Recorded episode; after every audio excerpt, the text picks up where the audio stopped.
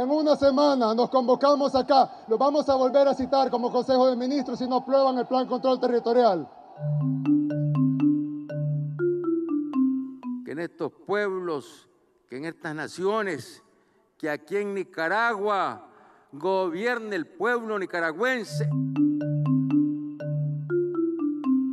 Revista 100 días. Edición 103. Sandino vive. Chávez vive. Chávez vive. La democracia hondureña, entre golpes, luchas y esperanzas, por Elvin Hernández y Yolanda González. Historia reciente de una anomalía democrática. El analista hondureño y director del ERIC Radio Progreso Ismael Moreno suele decir que Honduras es el país del etcétera, porque siempre ha estado invisible en el contexto internacional, salvo por ganarse los primeros puestos en deplorables carreras.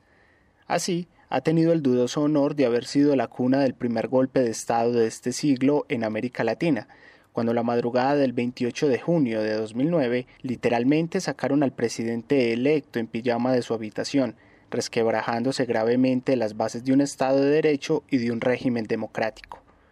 Sin embargo, parece que esto no fue suficiente para que las élites políticas y económicas del país pudieran poner en marcha su plan de desarrollo basado en un extractivismo depredador, que les permitía acumular y concentrar todavía más riqueza y convertir a Honduras en uno de los países más desiguales de América Latina, el continente más desigual del mundo.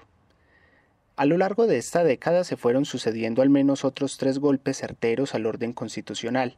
En 2012, el presidente del Congreso y futuro presidente de la República, Juan Orlando Hernández, logró de manera fraudulenta la destitución ilegal de cuatro de los cinco magistrados de la Sala de lo Constitucional de la Corte Suprema de Justicia, porque sus últimas resoluciones no se adecuaban a sus planes de futuro.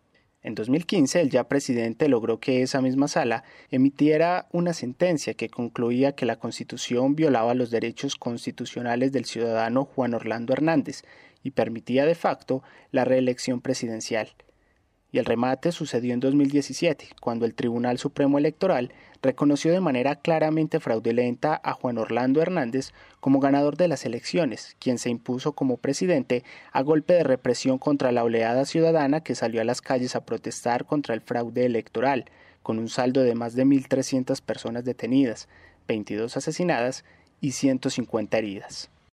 Estos hechos mantienen a Honduras en una situación de permanente excepcionalidad constitucional y anormalidad democrática, que se caracteriza principalmente por a. Un cinismo estructural, al ser Honduras experto en ratificar la mayoría de tratados internacionales de derechos humanos y a la vez adoptar las prácticas más contundentes que los contradicen, un reciente ejemplo de esto puede ser su postulación exitosa al Consejo de Derechos Humanos de Naciones Unidas, el día después de que la relatora para los defensores de derechos humanos advirtiera que la falta de voluntad política para proteger a estos defensores ha provocado un número escandalosamente alto de detenciones y asesinatos en Honduras. B un creciente deterioro de la institucionalidad democrática y un incremento de la desconfianza ciudadana, según el sondeo de opinión pública que el ERIC realiza anualmente desde 2010, 8 de cada 10 hondureños manifiestan no confiar ni en el gobierno central, ni en la Corte Suprema de Justicia, ni en el Congreso Nacional, y en general afirman tener poco o nada de interés en la política.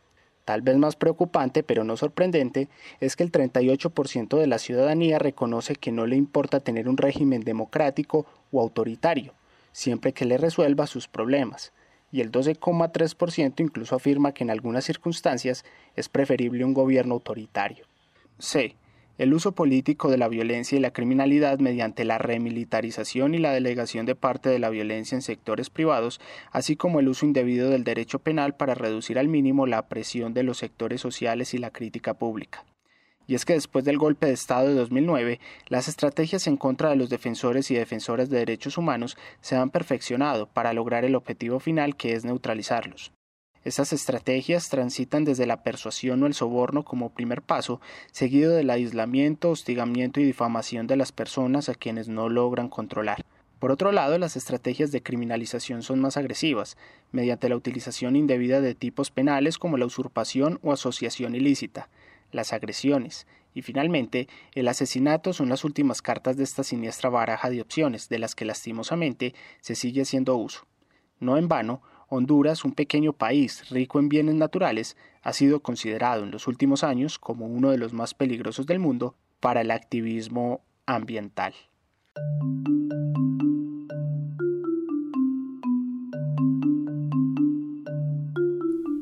Si quieres terminar de conocer este artículo, ingresa a nuestro sitio web www.revistaciendiascinep.com.